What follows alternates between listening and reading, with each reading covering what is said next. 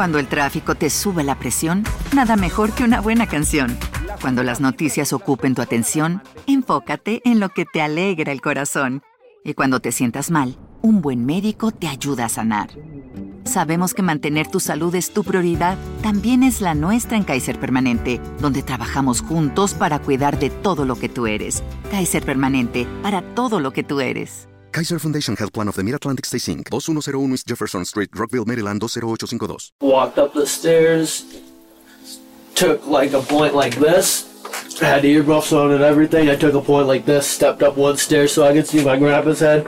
Boom, pulled the trigger back, pulled the uh, bolt back, shot my grandpa twice in the head. Cerca del mediodía del 13 de mayo de 2022, miembros de la familia de Rick y Janet Sweet hicieron un hallazgo macabro en la residencia del matrimonio, ubicada en Manchester, esto en Iowa. Lo que al principio se veía como un accidente o tal vez un robo, no tardó en transformarse en un descubrimiento macabro, acompañado de una historia que pronto sería descubierta. Is certainly a body inside, and I noticed a gunshot uh, through the window, and so rather than go in and explore, we're calling you. ¿Quién podría haber estado detrás de este acto tan malicioso?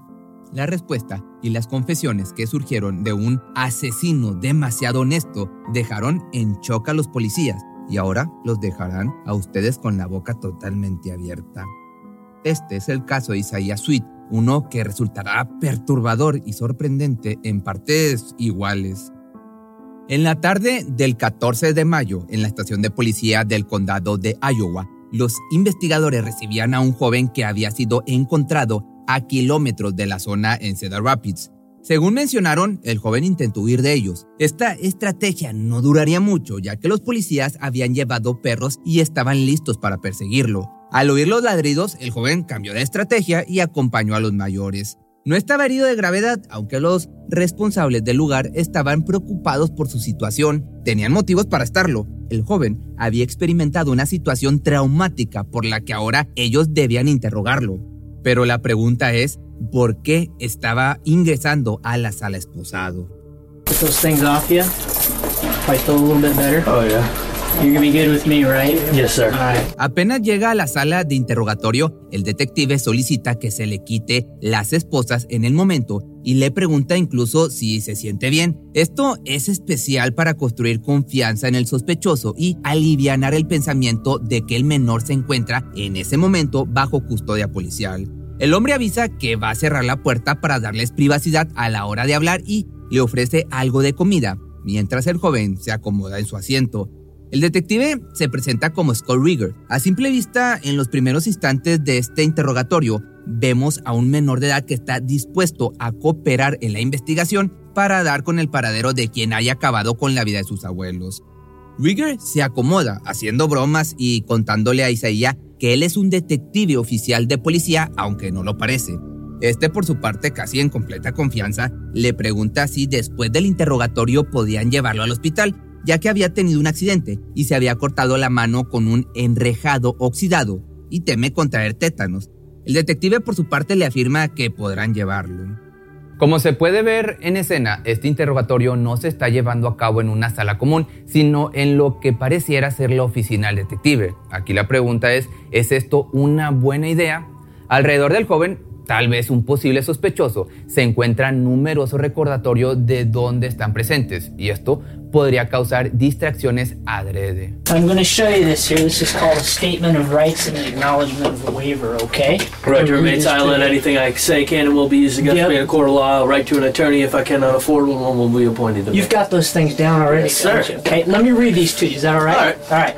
Isaías parece estar más cómodo frente al detective incluso para mostrar su conocimiento de derechos, completamente sonriente, casi pues, como una broma. A pesar de eso, su amplio conocimiento de los derechos Miranda puede ser un indicador de encuentros pasados con la justicia. Finalmente, accede a continuar con el interrogatorio sin la presencia de un abogado. Mientras el detective acomoda sus papeles, el menor se muestra por demás alegre de tener comida frente a sí e inmediatamente comienza a engullir el sándwich que le había facilitado. Le confiesa al detective que la última vez que comió algo fue cuatro días antes del interrogatorio. por lo que se debía encontrar hambriento. A esto el hombre le dice que pueden traerle más comida de ser necesario. La alegre respuesta del joven es la primera señal de alerta que vemos. You guys make me feel like I Okay. didn't do anything wrong. Why do you say that? Let's put it like this. I'm not gonna be lying to you guys about anything you ask me. And I appreciate that. No problem. Okay. Puede ser que el simple hecho de que el detective tratara al joven con amabilidad simplificara el interrogatorio por completo. Te pregunto, al menos eso parece. Isaías aparenta haber sido sorprendido con la guardia bajo ante este gesto de bondad, especialmente en el momento en el que el hombre le ofrece más comida. Tal vez esta simple actitud haya permitido que el joven decida ser honesto y colaborativo. They're not gonna take this from me, are they? What is it?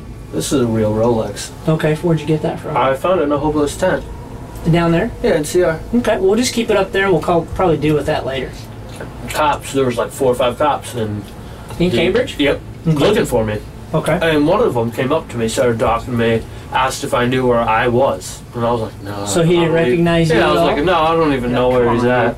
Like I had my hair back to here, Now, what would have been one of the reasons you were pulling your hair back? trying to not be seen. Yeah. Yeah. Yeah. Absolutely. At first, he was asking if I saw the other cops, and I was like, nope. And he was like, do you know who Isaiah Sweet is? And I was like, no idea. Not a clue who that is. What are you thinking the, the whole time he's asking that? I'm thinking, how fast am I gonna run? As soon as he walks away from me. What I want you to do right now is just kind of relax. Go ahead, eat that food, kind of mount down. Like I said, I want to kind of start and kind of walk back through some things first. All right. Okay. More than anything, I want to know what the f- brought me to what I did, what's wrong with me. Sure. Then you know. Like, what- I'm about to start bawling. okay. Hey, Isaiah. If you if you cry, I, that's totally fine, man. I respect that. Okay. You're So, I want to go back so bad how come? because I loved them so much. and They didn't deserve that. How come they didn't deserve it? If anyone in that house deserved it, I did. More than anyone. Take your time, brother. They raised me since I was four, and I fate of much.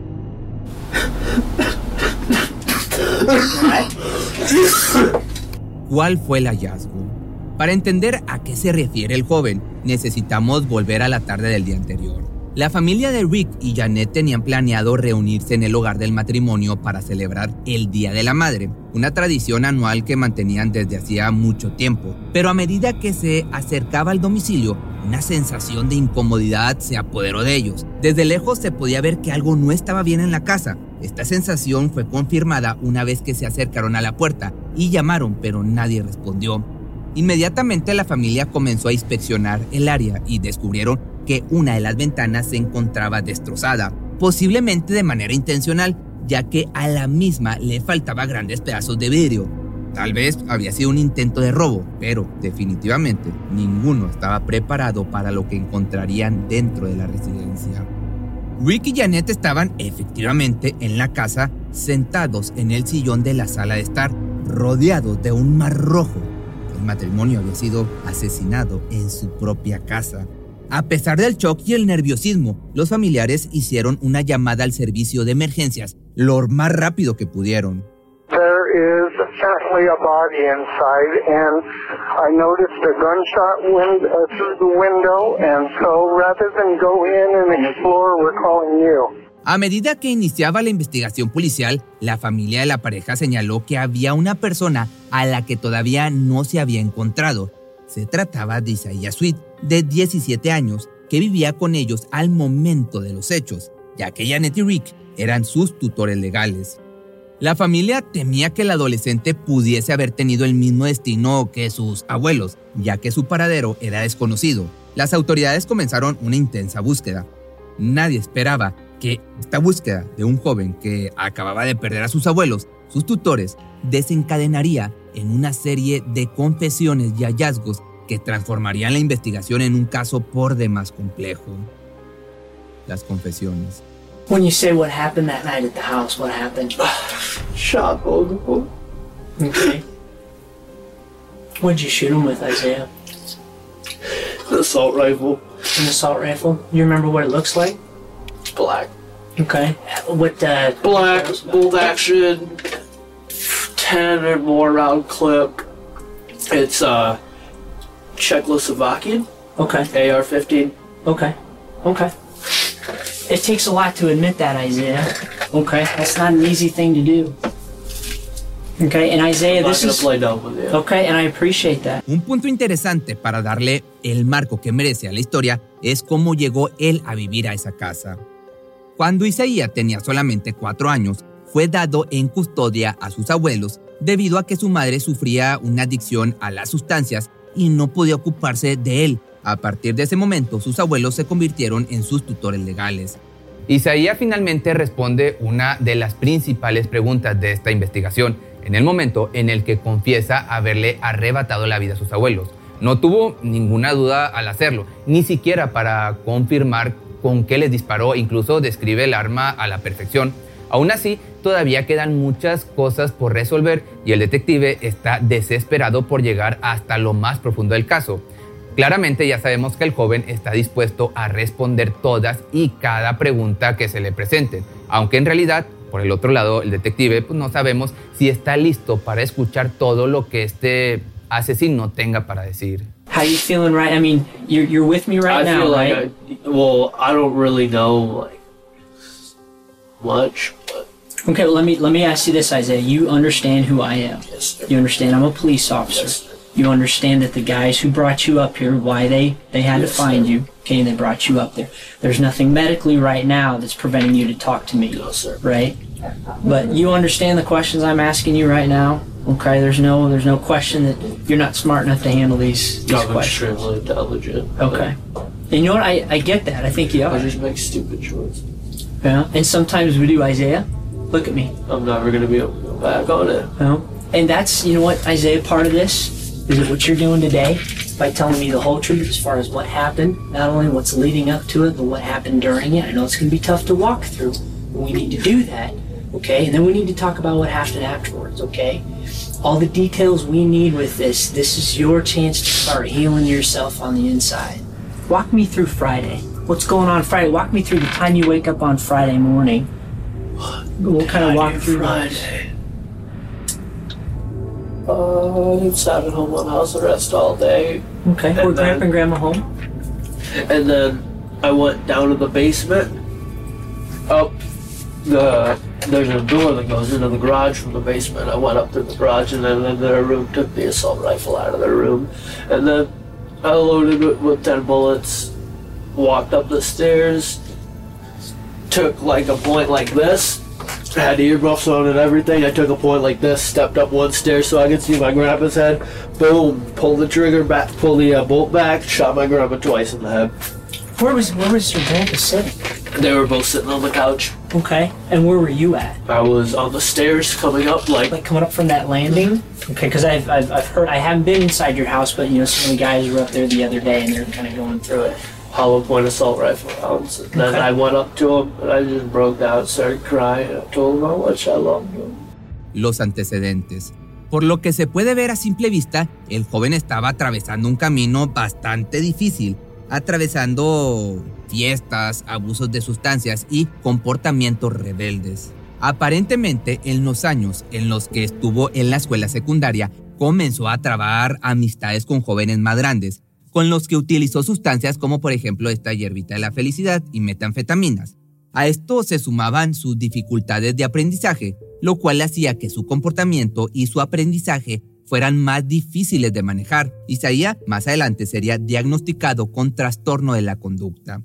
Esto no mejoró, ya que el joven dejó los estudios a sus 16 años. Se dice que después de haber dejado el colegio, su comportamiento rebelde comenzó a manifestarse en el seno familiar, culminando en el crimen que vamos a ver en este video. Pero por otra parte, después de que Isaías Sweet fuese arrestado por el asesinato de sus abuelos, se hizo público el historial de visitas de la policía a la residencia del matrimonio. En el último año se hicieron llamadas al servicio de emergencias por diferentes problemas relacionados al joven. En total, llamaron 18 veces desde marzo de 2011 hasta 10 días antes del fatal desenlace. Las llamadas tanto de Richard como de Janet pedían ayuda con su nieto porque los amenazaba.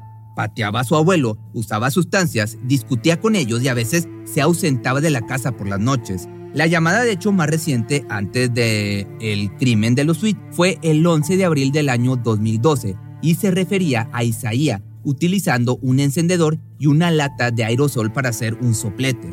Richard Sweet le dijo a un despachador que su trabajo era de camionero y se encontraba en la carretera, pero que su nieto Isaías estaba en casa con su abuela intentando iniciar un incendio en su residencia de Manchester. Según el despachante, Janet Sweet no quería presentar cargos contra Isaías, ella solo lo quería de nuevo bajo control. Nadie resultó herido en ese incidente. Las llamadas parecían escalar en 2011, pasando de una pequeña disputa familiar el 28 de marzo de 2011 a Isaías Sweet pateando a su abuelo en el estómago el 16 de mayo de 2011.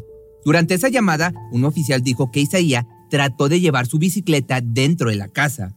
Janet Sweet le dijo a Isaías que pusiera la bicicleta en el garaje y él soltó maldiciones hacia ella y se negó a hacerlo. Richard Sweet escuchó la conversación y también le dijo a su nieto que pusiera su bicicleta en el garaje, según los registros. Isaías le dijo a la policía que su abuelo lo golpeó en la cara y que por eso él se defendió con una patada. Pero Janet le dijo al oficial que su esposo, o sea, el abuelo, no le puso una mano encima. Pero por otra parte, tan solo en octubre hubo siete llamadas a la policía. Entre ellas, Janet denunció la desaparición de una botella de medicamentos. Se halló una pipa de hierbita en la habitación del joven y el abuelo mencionó haber escuchado que su nieto vendía esta sustancia. También denunciaron que un joven de 16 años se había acercado al domicilio para amenazar a su nieto. De igual forma, en junio del mismo año, Isaías fue llevado a un hospital psiquiátrico y se solicitó que la policía se quede en el área en caso de que la asistencia sea necesaria. También hubo reportes de que el adolescente era violento. De hecho, rompió un teléfono antes de irse de su casa el 2 de agosto de 2011. Su bisabuela Betty denunció que Isaías robó 100 dólares de su bolso y se fue de la escuela en la segunda hora de clases. Por otra parte, el 8 de septiembre, Richard denunció que el joven estaba amenazando a su esposa, que se encontraba enferma en ese momento. Amenazó con golpearla, arrebatarle la vida y prender fuego a la casa. Los abuelos en ese momento no quisieron presentar cargos, por lo que el joven solo pasó unas horas en custodia. Los oficiales advirtieron a Isaías que, si tenían que regresar por él, le presentarían cargos.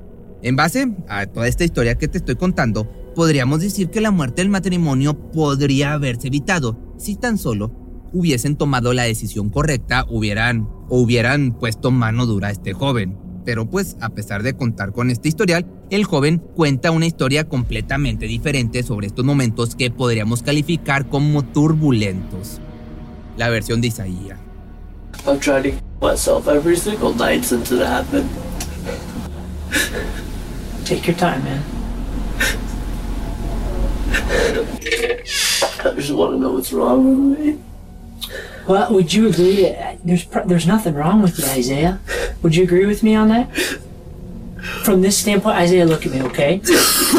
okay? I don't think that there's anything wrong with you. I'm just going to prison for the rest of my life. Well, Isaiah, let's not focus on that right now. Let's focus on one getting past this thing right now as far as what happened, okay? If, if you can focus on those details with me, okay, we'll worry about all that other stuff later. Okay? You're a normal, smart kid, right? Okay, you're nodding your head at me, yes, all right? And I've talked, I've spent the last two days with a bunch of our other agents. We've been talking to people that know you.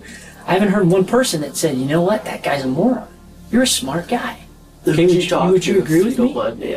Oh, we've had we've talked to all your friends, okay? People that used to know you from school, okay? And Isaiah, the, the story that they're telling us is that you're you're a pretty smart kid. Would you agree? Really intelligent. Yeah. Okay. So I don't think that there's anything. I took an. ACT pre-test stick out of 32. Okay, that's pretty good. Yeah. That's pretty good. But you would agree with me. There's nothing wrong with you, right? Just whatever came over me. Other Sure. than that, no. Okay. Es probable que en este momento del interrogatorio Isaías esté buscando la simpatía del investigador al llorar y comportarse de una forma, pues digamos, más vulnerable. Como podemos ver, Rieger pregunta en reiteradas ocasiones si Isaías está de acuerdo con que no hay nada malo en él. Tal vez con la intención de despejar dudas sobre si el joven tiene alguna enfermedad o alguna incapacidad que pudiese haber causado que no estuviera consciente cuando cometió estas acciones. O quizás solamente estaba intentando hacer que Isaías se sienta halagado, expresando en reiteradas ocasiones que muchas personas consideran que es muy inteligente, como una forma de, pues, de construir confianza y comodidad para continuar con el interrogatorio. Lo que sucedió esa noche. I think you mentioned that you, you went downstairs into the basement. Wh- which did you go for first? Did you go for the rifle or did you go for the ammunition? Walk me through that. Okay. When I went downstairs, first, I was just gonna hit them both in the head with a bat. Okay. So it wouldn't be so messy, you know, wouldn't be gunshot from an extremely loud assault rifle. sure. What's going through your mind And- when you're making that choice? When I came up, I came up right behind my grandpa when he was washing dishes with a bat in my hand. I put it right behind his head. Came back like this, and I couldn't do it. that night? Yeah. Okay. Did he notice you were back Nope. there? And I came up behind him about 15 different times, and he didn't notice me once. What about your grandma? Nope. Okay. What was uh, what, where was grandma at? She was out in the room. What was she doing? She was sleeping. Okay. The gunshot woke her up. Okay. The gunshot when you shot your grandpa. She didn't know what to do. She looked over at her husband. His brain was hanging out of his head. Like, I'm not even being exaggerative at all. Sure. And I wasn't up there. Like, this whole part of his head right here was gone. And then my grandma's right here, all that was gone. Okay. Did did uh, when you and we're kind of getting away from that. I know we're going to do that. Okay. Go ahead and take it. take a bite of your sandwich. It'll kind of help calm you down a little bit too. When you went down to go get, you went and got the ammo first, right? Or you went and got I went, got the gun. Okay, this was after I had beat out with the bat. Okay. Went, got the assault rifle, brought it down in the basement, got in the ammo box, it's in the basement. There's over 30,000 rounds for that assault rifle in there. Is, is does he keep his ammo down there? So you knew his ammunition was downstairs. Okay. Does he keep it under lock and key or? Nope. Okay. So you knew that you knew that you Yep. have free access to it. Okay. And so did did you? What did you do next? Got the hollow point rounds because I knew they'd do the most damage. El chico confirmó que el disparo despertó a su abuela y que ella vio cómo su marido estaba herido de gravedad. Cuando le consulta sobre los detalles, el joven explicó cómo buscó el arma y la munición. También mencionó que la munición no estaba bajo llave y que él sabía que tenía acceso libre a ella. Finalmente el detective preguntó qué hizo después y él respondió que agarró las balas de punta hueca porque sabía que causan, estas causan más daño. Que aquí este es un detalle que luego de ver sus respuestas van a entender que complicó aún más su declaración. Utilizar armas como un bate o un cuchillo para acabar con la vida de alguien significa más esfuerzo tanto físico como mental. Para lograr el cometido es necesario repetir la misma acción una y otra vez desde cerca, lo cual implica también ver las expresiones faciales de las víctimas mientras están dejando este mundo. Esto pudo haber sido uno de los motivos por los que Isaías haya preferido utilizar un rifle. Un arma de fuego implica más distancia entre víctima y victimario y asegura pues digamos un trabajo rápido. Además, le dio a entender al detective que al usar específicamente balas de punta hueca, sus abuelos no iban a sufrir. Con esto queda claro que lo que buscaba no era herirlos o lastimarlos, sino que su intención era claramente la de acabar con sus vidas. So you knew that the the solid ones they might have lived through those. Yep. Okay. You didn't want that. Yeah. Shot my grandpa. He just dropped, and I heard blood just pouring out of his head. My grandma looks over and she's like, "What's going on?" Boom. Shot right there, grazed her head, and she was still moving. So I shot her right here through her head. How close were you, Isaiah? Um, I could have made the shot 300 yards. I'm an amazing shot, but I was probably 10, 15 feet away, if that. Okay. Well, honestly, from the barrel of the gun to my grandpa's head, six, eight feet. A medida que el interrogatorio continuaba, Isaías confirmó que había hecho una búsqueda en internet para saber cómo llevar a cabo esta idea, con búsquedas como cuál es la mejor manera de matar a alguien y otros términos similares. También mencionó que si hubiese esperado un día más hubiese intentado acabar con sus vidas de una forma más limpia. ¿A qué se refiere con esto? Envenenamiento por nicotina fue su respuesta. And Isaiah, you understand that these are your grandparents. You know that they're human beings, they're people, right? Yeah. You're nodding your head at me, yeah. Okay. Is, is there any particular time why you only shot Grandpa once? Because I heard blood pouring out of his head like So you a knew- fire hydrant. You knew he was dead. Oh, yeah. Okay. And and why why the two shots with Grandma? She moved right after I shot her. Okay. Did she look at you? Did she say anything after you She shot like her? twitched, and I, I thought maybe oh it's probably just the twitch they get after they die, where they just like excrete on themselves. or Sure, whatever, sure. but Yep, I know what you're talking about. I know what you're talking about. I just wanted to make sure because she was the only one that I actually cared about. Okay. Are you, are you think you were closer to your grandma than your grandpa? How long you been living with them? Since I was four. Okay. Honestly, I wish I would have myself that night How come? because they didn't deserve it, and I did. When it's over, okay, and, and you know you know that there did, did you check to see if they had a pulse? Did you check them at all? My grandma's whole side of her face was blown off, so it's Okay. his. So and, like his brain was like on the coffee Okay. table. But you didn't go over Yeah. and you know just to just to double I check. kissed both of them and then packed my left Okay, why'd you kiss them? because I love them. Si bien dijo que los besó antes de irse, segundos más tarde comenta que se aseguró de no tener ningún tipo de ADN de ellos en su cuerpo. ¿Cómo hizo esto? Es la pregunta. Lo único que podemos suponer es que esa parte de la historia pues sea mentira, ya que su ropa no lleva ninguna mancha de sangre ni ningún detalle de esa noche. Isaías de igual forma continuó su interrogatorio, incluso levantándose de su asiento para mostrarle en detalle al investigador dónde había quedado las manchas de sangre en la casa. ¿Hubo cómplices?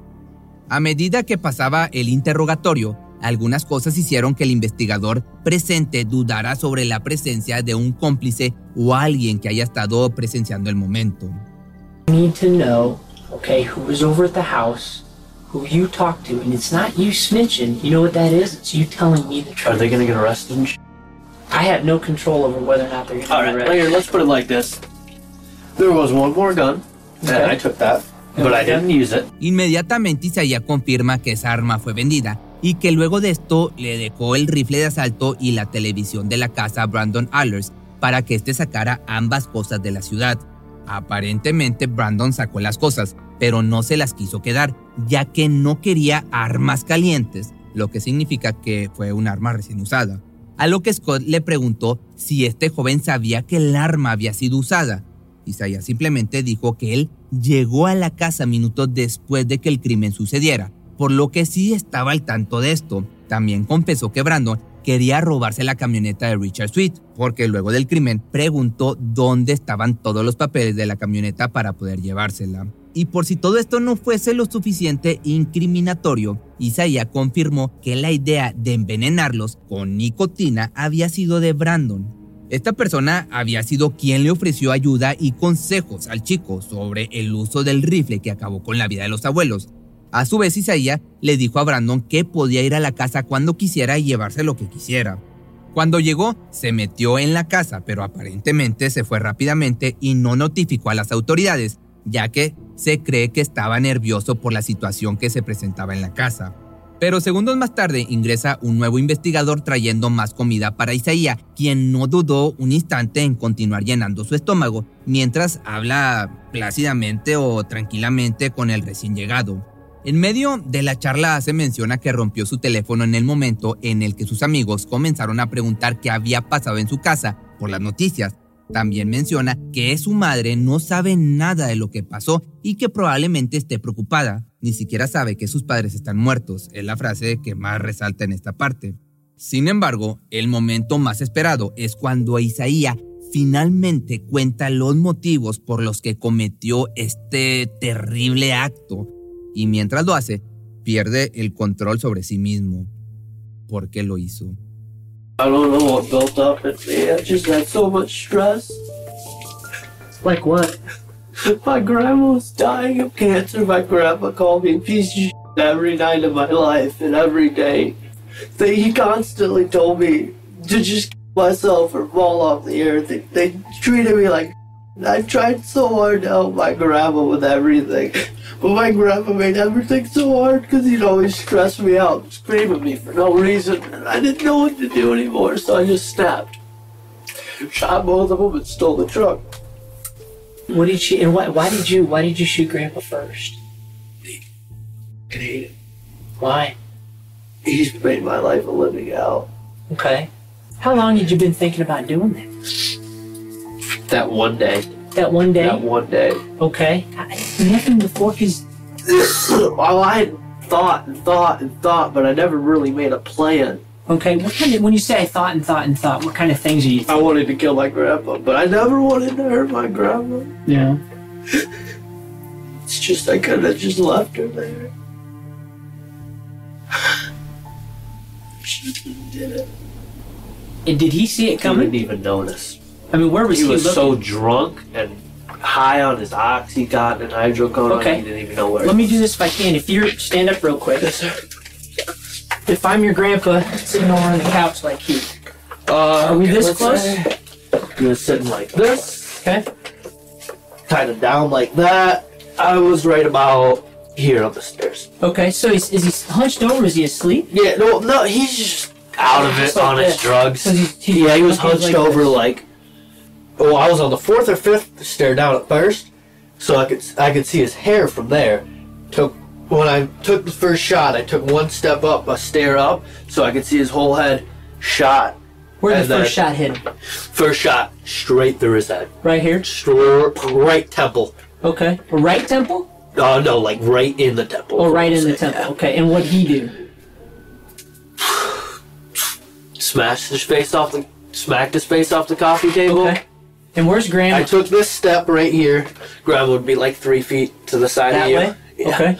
Okay, and I went, stepped up the first stair, took the shot, stepped up the second stair, took two more shots.